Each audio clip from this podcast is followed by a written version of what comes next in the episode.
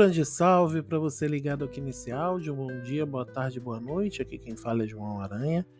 Bem-vindos a mais um Aranha Verso.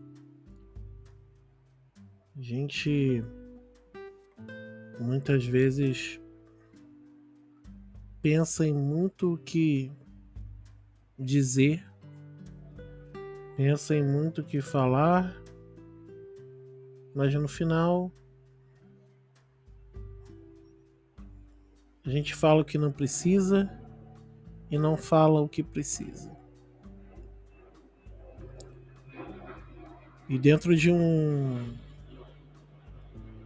um mundo, uma sociedade em que você precisa sempre viver numa eterna metodologia ágil, em que você tem que dar respostas rápidas, prontas e precisas diante dos desafios. Estou quase um, um coach agora, né? A gente entra em pânico quando tem que parar e pensar.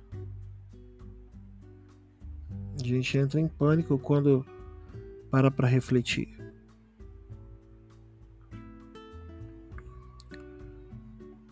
O Eclesiastes fala, né, que existe um tempo para cada coisa. Também há tempo de pensar, parar para pensar. Tem tempo para a gente responder rápido. Às vezes é necessário. Mas será que a gente não está acelerando demais? Não sei.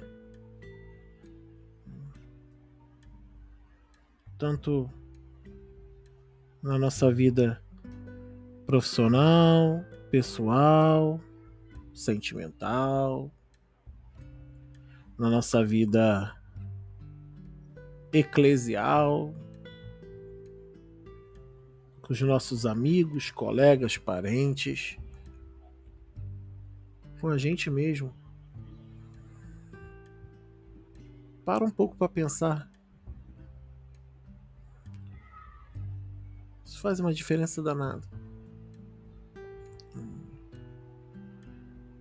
algum tempo atrás eu ouvi um. Algum tempo não minto. Há um bom tempo atrás eu ouvi sobre a Síndrome do pensamento acelerado. Não é algo clínico, mas é uma expressão que caiu um pouco dentro do, do popular, que é que é a cabeça que quer pensar sempre fazer tudo muito rápido, muito acelerado, pá. E e a gente acaba pensando tanto e querendo fazer tanto que a cabeça e o corpo não respondem e entram em parafuso.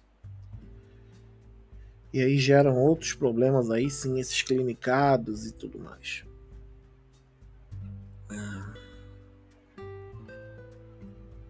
A gente precisa olhar para dentro. A gente precisa ter tempo para olhar para dentro. Eu, eu fecho os olhos, eu lembro dos movimentos de Jesus, de atividade, ministério. Daqui a pouco ele volta, vai orar, vai passar um tempo em diálogo com Deus, em diálogo consigo mesmo. A gente não se permite mais esse diálogo. E eu percebi isso em mim um dia. E olha que pessoalmente eu tenho um esforço para ter tempos de silêncio. Mas eu vi isso acontecer, sabe? dentro de um dia uma programação em que eu saía de um programa e me criava outro. Eu tinha que sair das telas do computador do meu trabalho e ir para as telas da TV. Sai da tela da TV e vai para a tela do celular. Sai da tela do celular e vai pro pro jogo eletrônico. Sai do jogo eletrônico e mergulha no livro. Sai do livro e vai para, sabe, você vai encaixando porque a gente não se permite ter tempo de ócio. Até porque quando a gente fala ócio, a gente sempre fala o quê? De pessoa preguiçosa. Porque é isso que a gente ouviu quando era mais novo.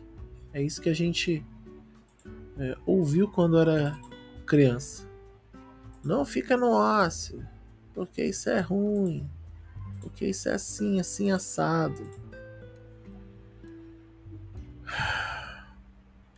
A gente precisa parar e olhar pra gente. E a gente tem medo de fazer isso, sabe por quê? Porque a gente sabe que quando a gente olhar para dentro da gente vai ter problema, entendeu? Vai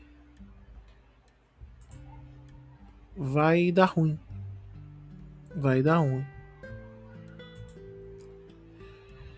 A gente precisa que isso saia, sabe? Que a gente coloque isso tudo para fora, desorganizado e problemático e lançar em Cristo as ansiedades e problemas ao mesmo tempo em que a gente vai com ele e fala aqui, como é que eu faço para arrumar isso, Deus? Me ajuda a arrumar isso. E eu só faço isso quando eu tenho tempo para olhar para mim.